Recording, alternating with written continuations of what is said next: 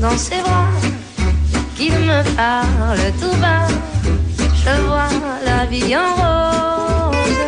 El ladrillo, el programa divulgativo de Radio Vitoria sobre arquitectura y urbanismo. de tous les jours, mais moi, ça fait quelque chose. Il est entré. A vueltas con el Iradier Arena y sus circunstancias para funcionar como multiusos, tenemos una sugerencia original cuyas posibilidades analizaremos en unos minutos y contaremos con el autor de un estudio sobre políticas de innovación urbana titulado Ciudad Abierta, Ciudad Digital.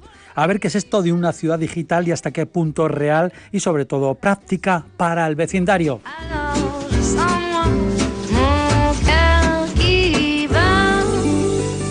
Y se han preguntado cuando viajan, por ejemplo, a Francia u otros países europeos, por qué aquí la mayoría vivimos en pisos en vez de en casas unifamiliares.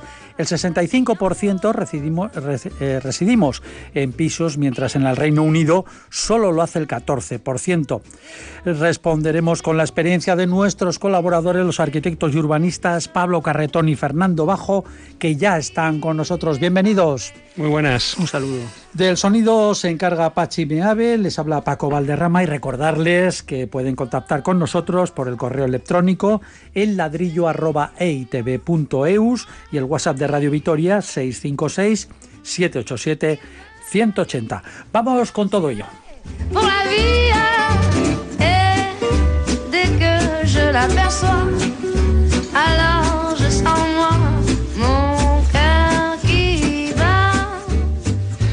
El Iradier Arena y sus características como multiusos es un tema cultural y urbanístico recurrente en esta ciudad.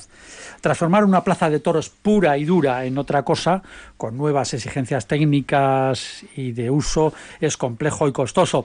No hace mucho se planteaba el Iradier Arena como alternativa al teatro principal mientras durasen las obras de mejora de este.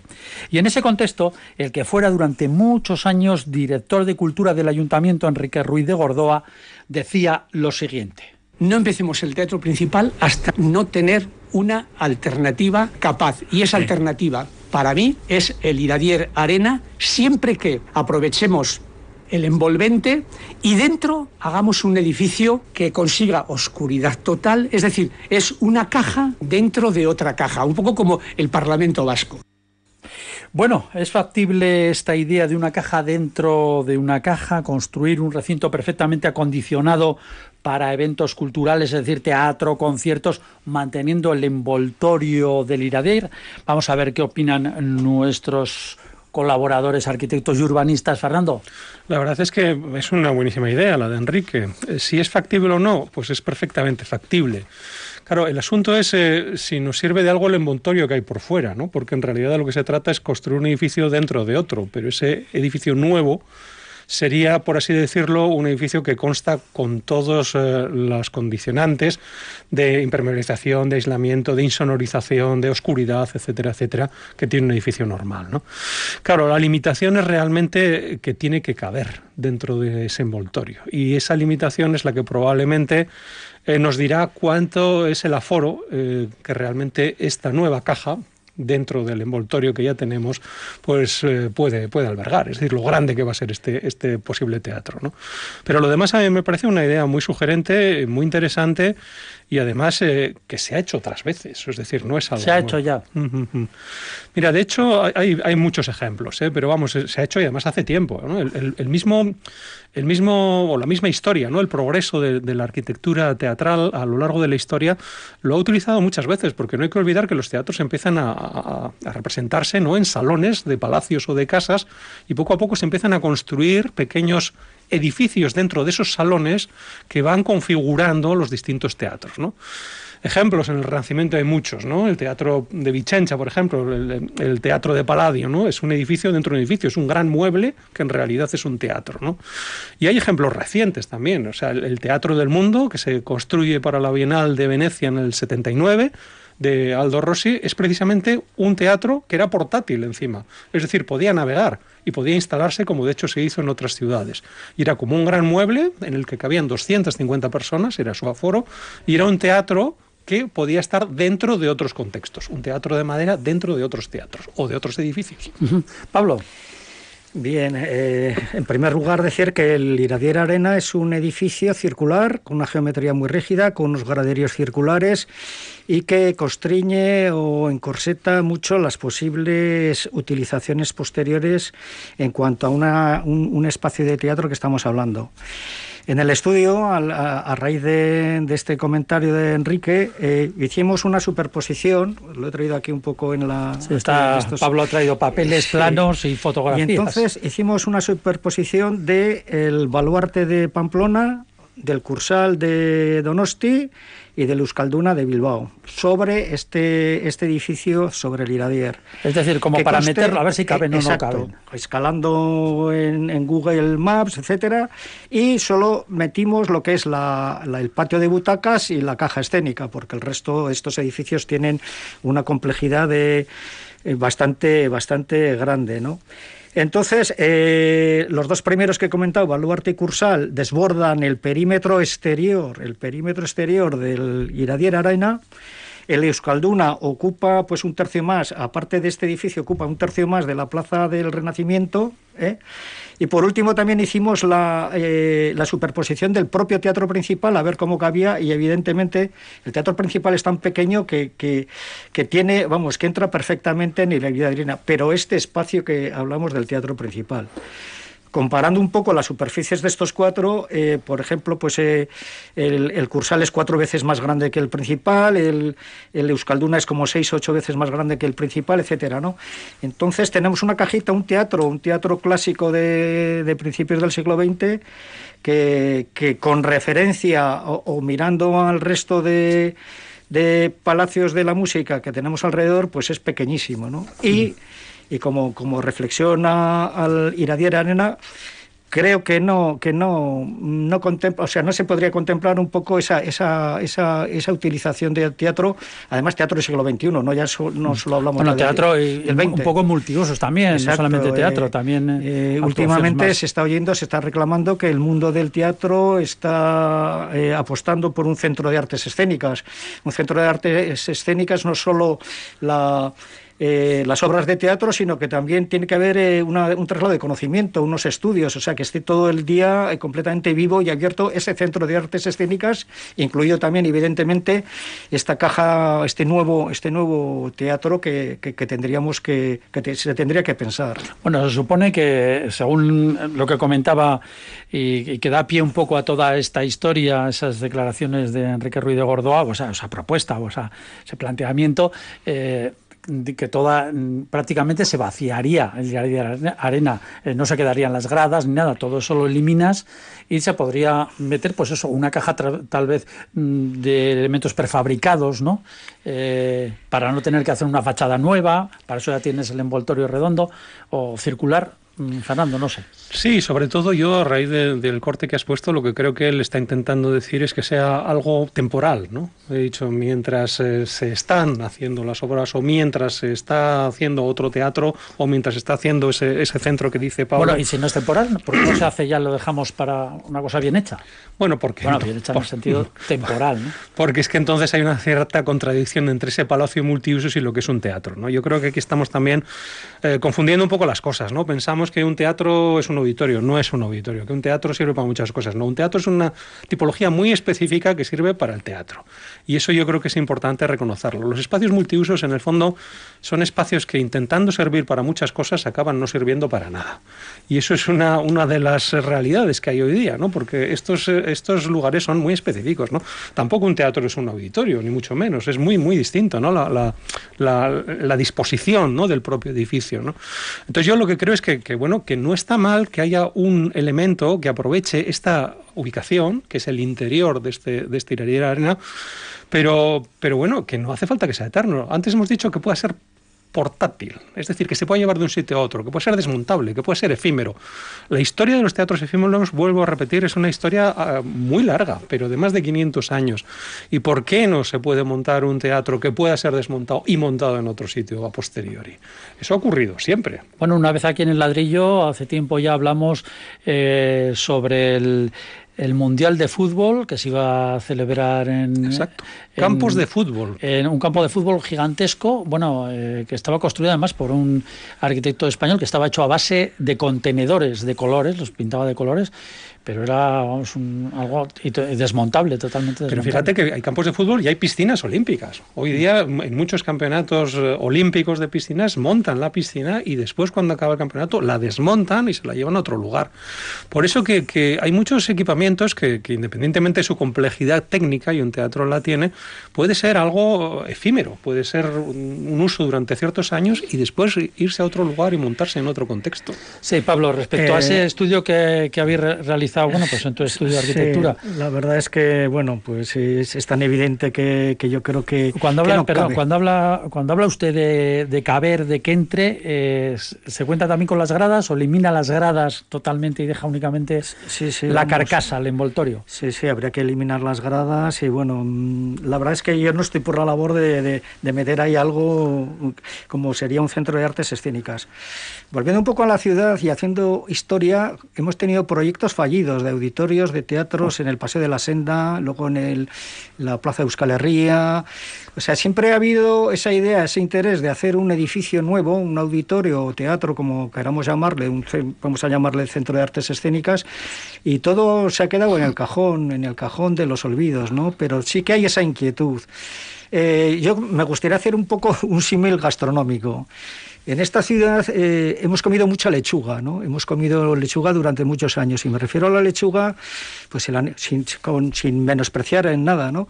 Pues hemos tenido Anillo Verde, hemos tenido Parque Salburúa, Parque de Zabalgana, el Bosque de Armentia, el Bosque de Olarizu, eh, el río, el, Zadorra, el Parque Lineal del Zadorra, Gamarra, etcétera, ¿no? O sea, tenemos, somos, somos pioneros en, en, comer lechuga, ¿no? Somos veganos. exacto. Y yo creo que ahora toca eh, comer proteínas, comer solomillo. Y para mí, ¿qué es el solomillo? Pues lo que he estado comentando al principio, el baluarte en Pamplona, el, Cursal en Donosti, el Euskalduna en, en Bilbao, a 100 kilómetros a la redonda tenemos también, pues, bueno, Zaragoza no, pero Logroño, eh, Santander, Burgos, etcétera. ¿Qué pasa? Que el resto de nuestras ciudades eh, periféricas y próximas, todas eh, han comido solomillo, están comiendo solomillo. Yo creo que ya toca comer un poco solomillo en esta ciudad. Hay un filete que no esté mal, solomillo.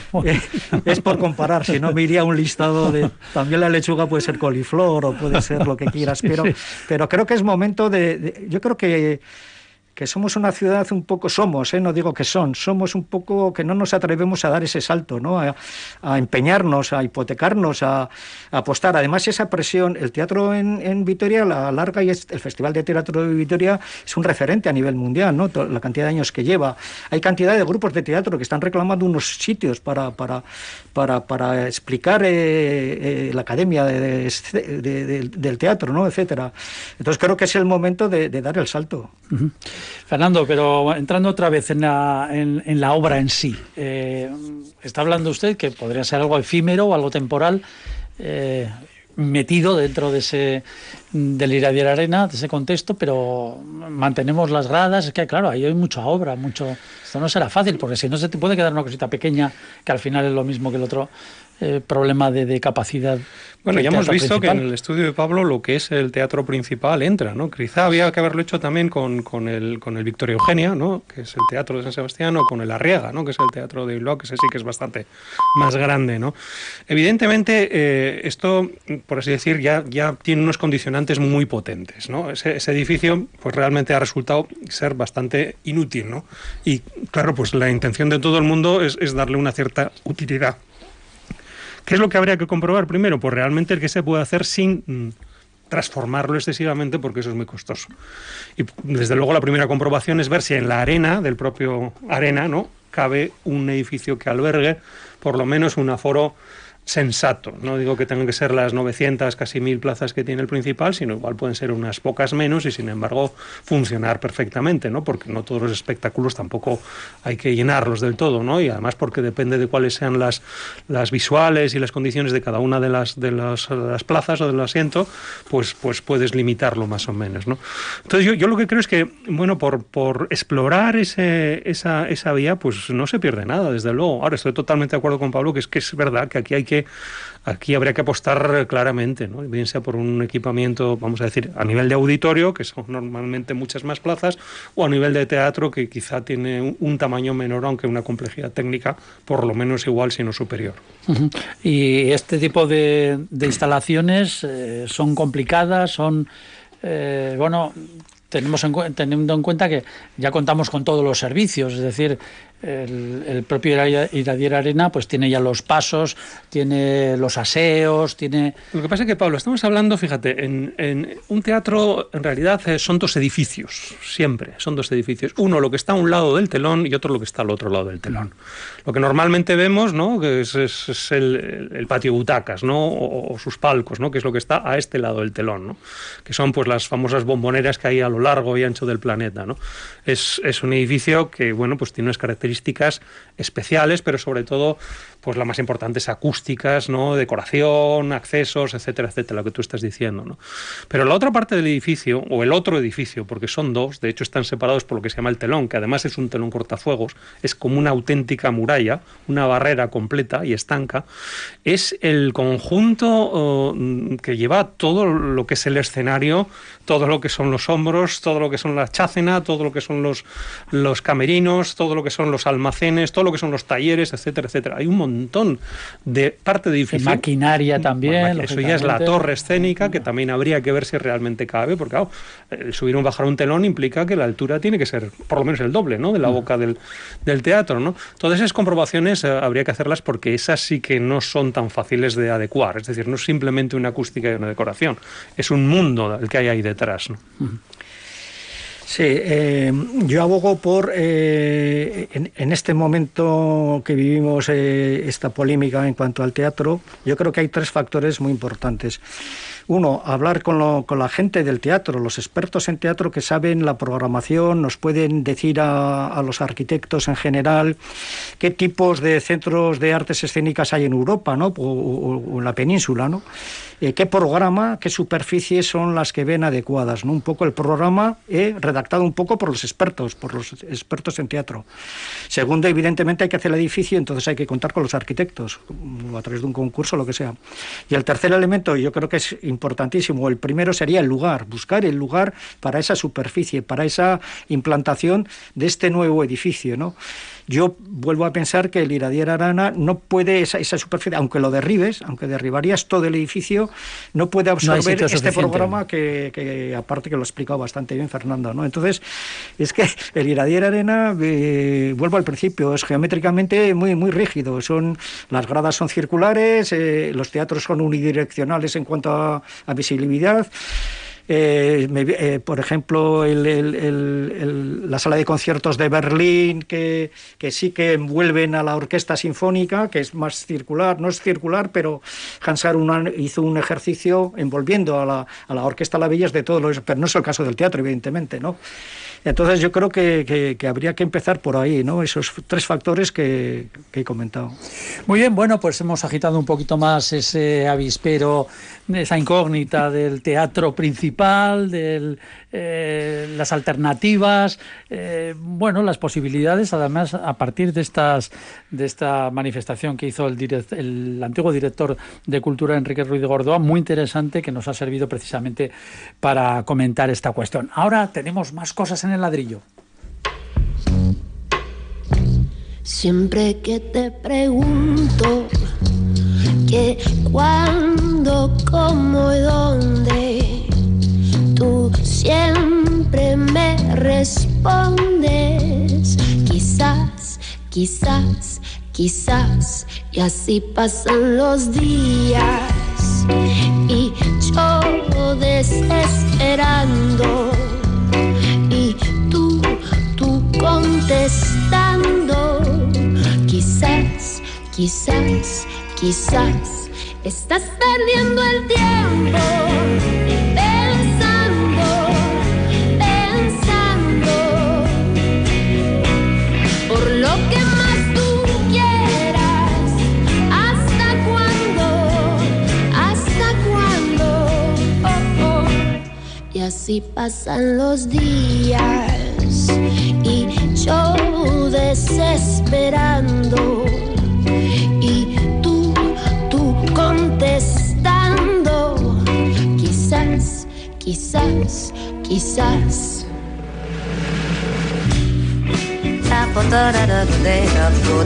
El ladrillo, para quienes frontispicio les suena a dolor de cabeza.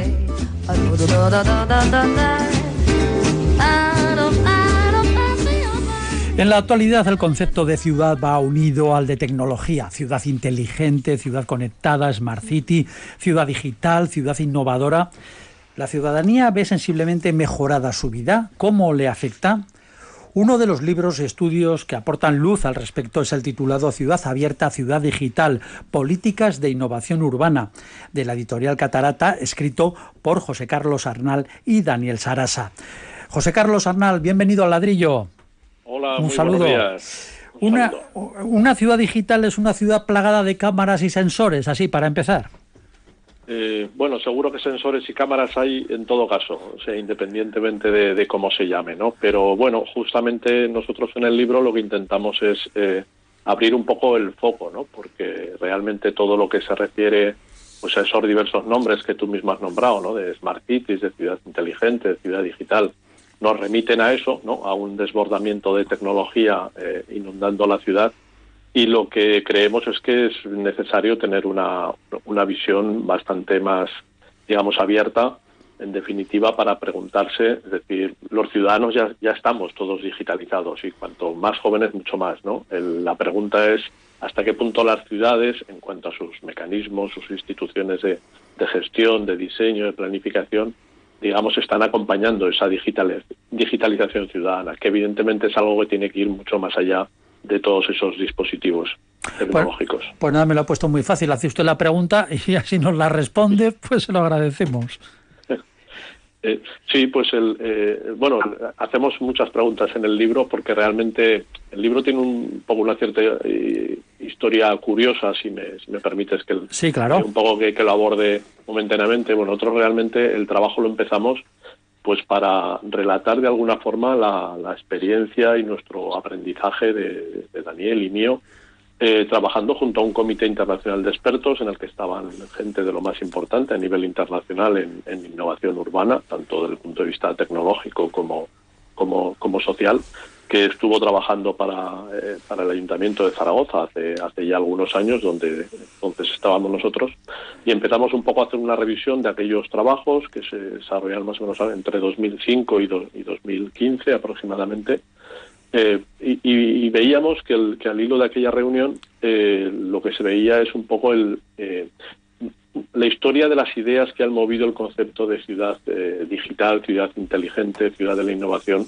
a lo largo de las tres eh, últimas décadas, porque ha sido realmente un movimiento que ha cambiado muchísimo de, de inspiración, que ha tocado muchos palos, ha, ha, afectado mucho a las políticas de, de digamos, de desarrollo económico de, las ciudades, ¿no?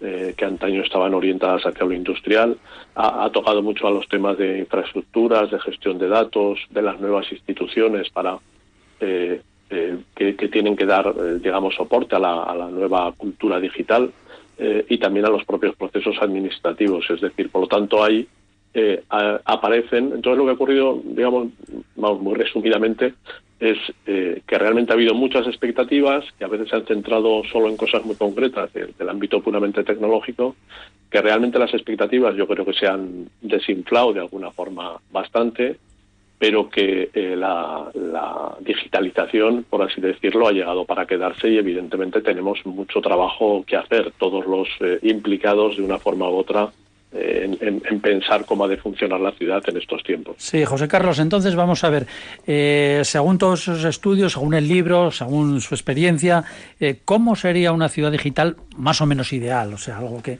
que funcionara bien y que lo notaran los ciudadanos. ¿Cómo sería? Bueno, ¿O cómo- bueno la, la- sí, la, la idea para empezar es, digamos, que la, que la política digital ya no puede ser solo una, una parte sectorial, ¿no? De decir, de la parte la que llevan los eh, de sistemas, ¿no? En, eh, o los de informática en, el- en cada ayuntamiento, ¿no? Sino que tiene que tener en cuenta todos estos aspectos que comentamos, eh, sociales, eh, económicos, administrativos, etcétera, ¿no? Eso lo primero, por lo tanto, tiene que ser más bien una, una política transversal, ¿no? Y no una, política eh, muy vertical. Eh, luego, en todo caso, lo que tendría que ser es lo que planteamos nosotros en el propio título del libro, ¿no? Eso de ciudad abierta, que, de alguna forma lo, planteamos como las dos caras de, la misma moneda, ¿no? Vale, digital, pero también abierta. ¿Y qué quiere decir eso? Bueno, pues evidentemente eh, trabajar con tanta más intensidad que en el, aspecto tecnológico, trabajar el aspecto de la, de la transparencia, de la participación eh, y de la luz acerca de los, de los códigos que ahora están moviendo un poco todas las eh, maquinarias institucionales. que seguramente es, digamos, la gran batalla que, se va a librar en los próximos años, la, gestión de los datos de los ciudadanos. Eh, hola Juan Carlos, soy Pablo, colaborador de Ladrillo. Buenas. Oye, eh, en el libro hay un capítulo que el título es Es la hora de las universidades, de las universidades. ¿Nos puedes comentar un poco ese concepto de universidad y ciudad? O universalidad, no sé. Universidades, sí. Bueno, hay, eh, tengo que decir que esa palabra que me parecía un poco así bastante inspiradora, universidad, eh, viene de un proyecto europeo que, citamos en, el libro que, trabajó precisamente eh, eh, esa idea, tomando una serie de ciudades europeas de, mediano tamaño que tenían universidades muy importantes, y en el cual se producía una, una simbiosis muy potente y que parecía muy y que parece muy, digamos, apropiada para, para estos tiempos. Porque, es decir, en todas esas políticas sociales, económicas, de desarrollo, etcétera, que, hablamos de, qué pueden hacer las ciudades en, la era digital, pues para desempeñarse mejor y que los ciudadanos al final tengan eh, más oportunidades y mejores servicios, eh, bueno, pues hablamos de que todo esto se desarrolla en lo que hemos eh, acordado, parece llamar la sociedad del conocimiento, y que por lo tanto el conocimiento pasa a ser un poco la, materia prima fundamental de, todas las economías, ¿no? de una u otra forma.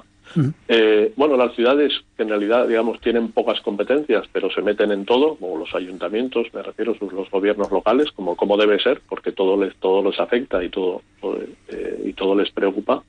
Eh, digamos, la, la, posibilidad que tienen en ese ámbito del, del conocimiento pues que parece muy limitada, pues por, como digo, por sus competencias, pues puede ser eh, muy activa, ¿no? Porque el, no sé, se suele decir que los alcaldes siempre o las alcaldesas son siempre pueden ser uno de los grandes gestores de, innovación, ¿no? De, un territorio a la hora de conectar gente, empresas, eh, de, motivar, de, lanzar proyectos eh, inspiradores, etcétera, ¿no?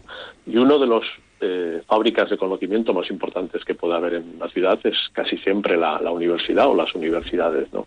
Y por lo tanto, la idea de eh, tender puentes eh, mucho más activos y estrechos entre las instituciones locales y las universidades y centros de, conocimiento, centros de investigación que puede haber en una ciudad, pues es, realmente una, una oportunidad muy interesante, tanto para ayudar desde el punto de vista municipal con los distintos instrumentos que un ayuntamiento puede tener, pues digamos, a, ayudar a que esa universidad, eh, digamos, tenga más desarrollo, atraiga más estudiantes, más profesores de calidad de, de, otros territorios, como también para que la propia universidad o ese centro de investigación se implique más en ayudar a los gobiernos locales pues a entender mejor eh, ciertos problemas que sean a, nivel local, ¿no? que también un poco esa mirada de los sabios investigadores se vuelque, se vuelque sobre lo más próximo pues para ayudar a tomar las mejores decisiones. José Carlos, eh, eh, al hilo un poco de los, de los títulos, de los capítulos del, libro, que son todos muy sugerentes, y a mí me gustaría hacer otra pregunta respecto a uno de ellos. ¿Qué, tiene que ver el, el, Big Data con la Plaza del Barrio? Bueno, eso es una... Sí, es una asociación de ideas ahí, eh, curiosa, ¿no? Eh, bueno, ahí un poco como comentaba el tema del, eh, de la gestión de los datos como, digamos, próxima batalla, bueno, de utilizar términos bélicos en estos tiempos, ¿verdad? Igual es una, son metáforas poco, poco apropiadas. Pero, se nos cuelan, ya no, no podemos evitarlo. Se, entiende y se disculpa. En, todo caso, como gran zona de, debate, ¿no? Porque si pensamos en que las realmente hoy la, la mayoría de las empresas funcionan realmente a partir de la, de, la economía del dato, ¿no? de, la información obtenida por ellos o por otras plataformas ¿no? que, se revende pues para poder conocer de forma más inmediata y automática a sus a sus clientes, a sus eh, potenciales consumidores, etcétera. Entonces, esa es un eh, eh, digamos una idea el, eh, para los ayuntamientos también es muy crítica y que es un desafío y que tiene que tienen que abordarlo, lo cual implica eh, pues muchas preguntas. Bueno, para empezar, desde el punto de vista profesional, hace falta los, los perfiles profesionales adecuados para que toda esa ingente cantidad de datos que un ayuntamiento puede llegar a manejar pues poder eh, utilizarlo como una herramienta pues para diseñar mejores servicios en, la ciudad, ¿no? incluido eh, digamos aspectos eh, muy muy prácticos del diseño urbano como puede como puede ser el, el, de el de el de una plaza, ¿no? Pero eso plantea muchos problemas. Esa es una una cosa muy interesante desde el punto de vista privado, pues hay gente que está utilizando también en el ámbito del, diseño urbano, de la arquitectura eh, por ejemplo, el, en Barcelona hay un estudio muy conocido, 300.000 kilómetros por segundo, que hace este tipo de, eh, de utilización previamente de las, de las herramientas de datos, pues para entender mejor la visión ciudadana sobre cómo deben ser eh, los espacios. ¿no? Ahí, ahí tienen ellos un, un proyecto muy, muy atractivo, por ejemplo, pues para, para, saber mejor realmente cuáles son las preferencias o cómo ve la gente que es una zona de calidad de vida en su ciudad pues eh, utilizando técnicas de gestión de datos de que cada persona defina un punto, el, punto de su, de su, ciudad, en este caso lo hacían en Barcelona, que les parecía el de mayor calidad de vida, bueno, pues obtienen patrones inmediatos muy, muy interesantes. Entonces, como digo, eso es un, digamos, una posibilidad enorme de, mejorar y de hacer eh, trabajos de, planificación y diseño mucho más precisos. Pero bueno, plantea muchos interrogantes eh, sobre la, gestión, la propiedad y el, y el uso el uso de esos datos, que son, son, realmente, son realmente un gran problema en este momento. Bueno, pues sí, se nos queda en el tintero hablar de muchísimas cosas y precisamente también de la privacidad y de esos derechos de imagen y de los derechos de esos datos. En fin, hay mucho material en torno a las nuevas ciudades, o mejor dicho, a las viejas ciudades ya convertidas en ciudades abiertas y digitales. Eh, todo ello en este libro, Ciudad Abierta, Ciudad Digital, Políticas de Innovación Urbana, de la que es coautor nuestro invitado, José Carlos Arnal, que ha estado con nosotros aquí en el ladrillo durante estos minutos. José Carlos, muchísimas gracias por habernos acompañado. Un placer, muchas gracias a vosotros. Un saludo, Agur, chao. Gracias. El ladrillo o cómo la arquitectura y el urbanismo pueden resultar entretenidos.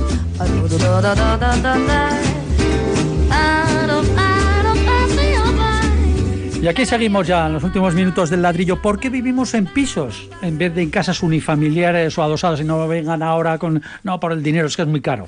Eh, aparte, vamos a dejar eso aparte. En muchos otros países lo habitual es residir en una casa individual. Aquí el 65% por lo menos de, la ciudadanía vive en pisos. En Francia es eh, solo el 34%, la media europea es mm, del 41 y como decíamos antes en, eh, en el Reino Unido pues no llega ni al 15%. ¿Por qué? A ver, vamos a ver con nuestros arquitectos.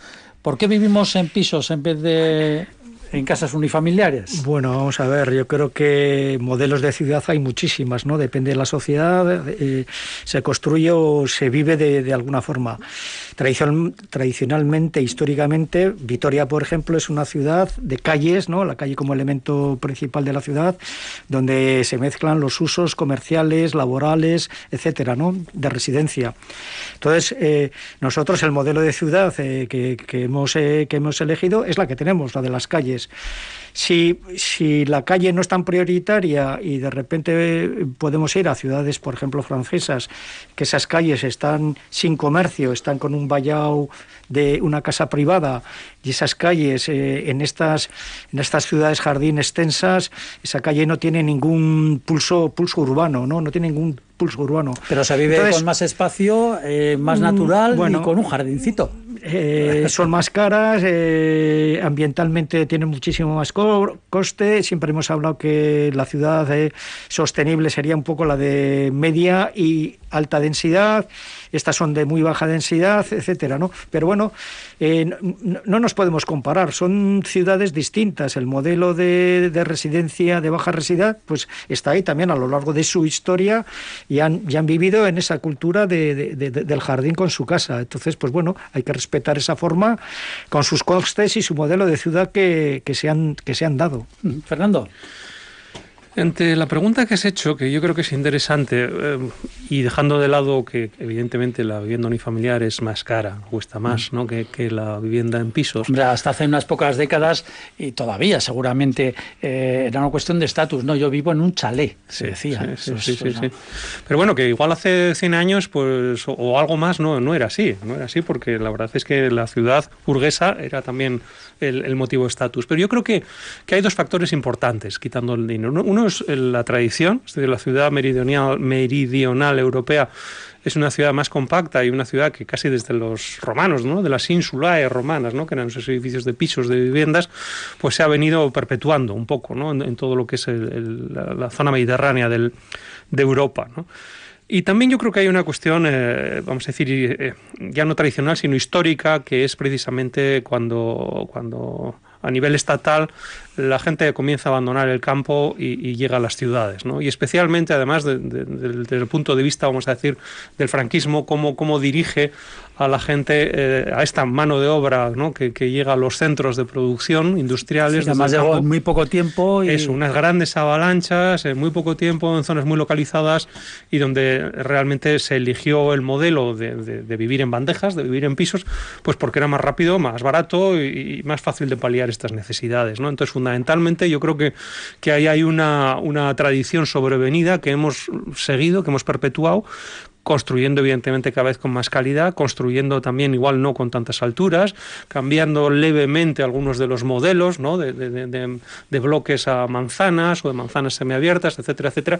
Pero yo creo que esto ya está en, en el inconsciente colectivo de países como, como este, ¿no? En el que realmente pues la gente ya no discute eso realmente, ¿no? Y no discute tampoco el modelo de de vivir en unifamiliar no como nota de prestigio, sino como nota de otro urbanismo, que es el urbanismo de la pequeñita parcela, el urbanismo que tiene cierta autosuficiencia, ojo, eso es importante también, y el urbanismo que en momentos pues, de crisis, como ha sido este de la COVID, pues eh, ha facilitado que, bueno, que, la gente pudiera de alguna manera confinarse con algo más de calidad que, que lo que hemos tenido que hacer aquí. Sí, yo creo que en la actualidad eh, la mayoría de las políticas urbanísticas, la mayoría de las políticas de hacer ciudad es no ocupar, no consumir más suelo. Entonces hemos cambiado el chip y estamos mirando hacia el interior. El tema de rehabilitación. Yo sí que hablando de rehabilitación, por ejemplo, y hay alguien que quiera vivir en, muy baja densidad, sin salir del municipio de Vitoria, tenemos 62 núcleos de población, 62, en los que puede que haya casas agrícolas eh, abandonadas que puedan tener su potencial de, de vivir en esa vivienda unifamiliar, rehabilitando estas casas agrícolas, que está aparte del municipio de Vitoria, la llanada llena, y pueden satisfacer ese modelo de gente que pueda ir a vivir a este, a este, tipo, de, a este tipo de casas. ¿no? Eh, pero ahora vuelvo, las políticas urbanísticas son de rehabilitación, de volver a mirar hacia adentro. Eh, de ver, eh, por ejemplo, a nivel de Vitoria, esos polígonos industriales ya mm, antiguos o viejos, ¿no? Y, volver a mirar hacia adentro. Entonces, el, expandir la ciudad, yo volvería un poco a estos núcleos que, que puede haber posibilidades de, de utilizar. Sí, pero el hecho de que en otros países sea de, de, otra manera, esos porcentajes que hemos hablado, es una cuestión de tradición, digamos, o de costumbre, entonces, ¿no? Es una cuestión cultural y es una cuestión de, tradición, ¿no? Evidentemente, pues eh, es verdad que en el norte de Europa y en el mundo anglosajón son mucho más eh, reservados, independientes, que les gusta hacer más la vida por su cuenta, ¿no? Y es verdad que en el Mediterráneo la gente pues le gusta más convivir, salir a la calle, encontrarse con, con gente, ¿no? Yo de todos modos creo que lo que estamos diciendo aquí, eh, creo que hemos acertado. Yo creo que el modelo adecuado es precisamente el de esta ciudad compacta, con más mezcla de usos, con más densidad. Bueno, ahora se habla de eso precisamente, que hay que aumentar la densidad y que es donde surge además la iniciativa y la riqueza de Y donde la surge la complejidad, es decir, los encuentros, el conocimiento con la gente, todas estas sinergias que son las que realmente crean riqueza, esta complejidad, que, en la entrevista anterior lo estábamos comentando también, ¿no? Pues son las que se dan en, ciudades siempre compactas, ¿no? Y y con ciudades con mucha gente, vamos a decir, ciudades con mucha densidad, ¿no? Pero también son ciudades que cuesta menos mantener, es decir, son ciudades que dentro de, lo que de lo que es una, vamos, una urbe, pues, pues, pues tiene menos tendido de instalaciones, el mantenimiento relativamente más sencillo, es decir, con, con menos se da mm, servicio a más gente y eso es importante, ¿no? Entonces yo, yo creo que es el modelo realmente acertado. Otra cosa es que tampoco hay que demonizar, ¿no? El modelo de baja densidad, porque como digo, no ha dado malos resultados en los países en los que se ha aplicado, ¿no? Y con cierto control, evidentemente, pues puede suponer una alternativa interesante, pero dentro de una cultura diferente. Y ahí es a donde voy. No es una cuestión de que el que pueda pagárselo aquí vaya a ese modelo. No, no. Es una cuestión de que si en el per se de la sociedad está esa manera de vivir, pues tiene que ser así. ¿no? Ahora, evidentemente, pues fíjate la movilidad. ¿no? Ahora que hablamos también de movilidad y movilidad sostenible, pues la movilidad más sostenible del mundo es la de ir a, Pinrel, ¿no? el zapato que defendemos en el ladrillo. ¿no? Y eso, pues en el otro modelo no puede ser. Sí, cuando, cuando apareció todo el tema de la pandemia, eh, vimos que eh, hacían falta el tema de las terrazas, el salir un poco al, espacio, al espacio libre privado, ¿no?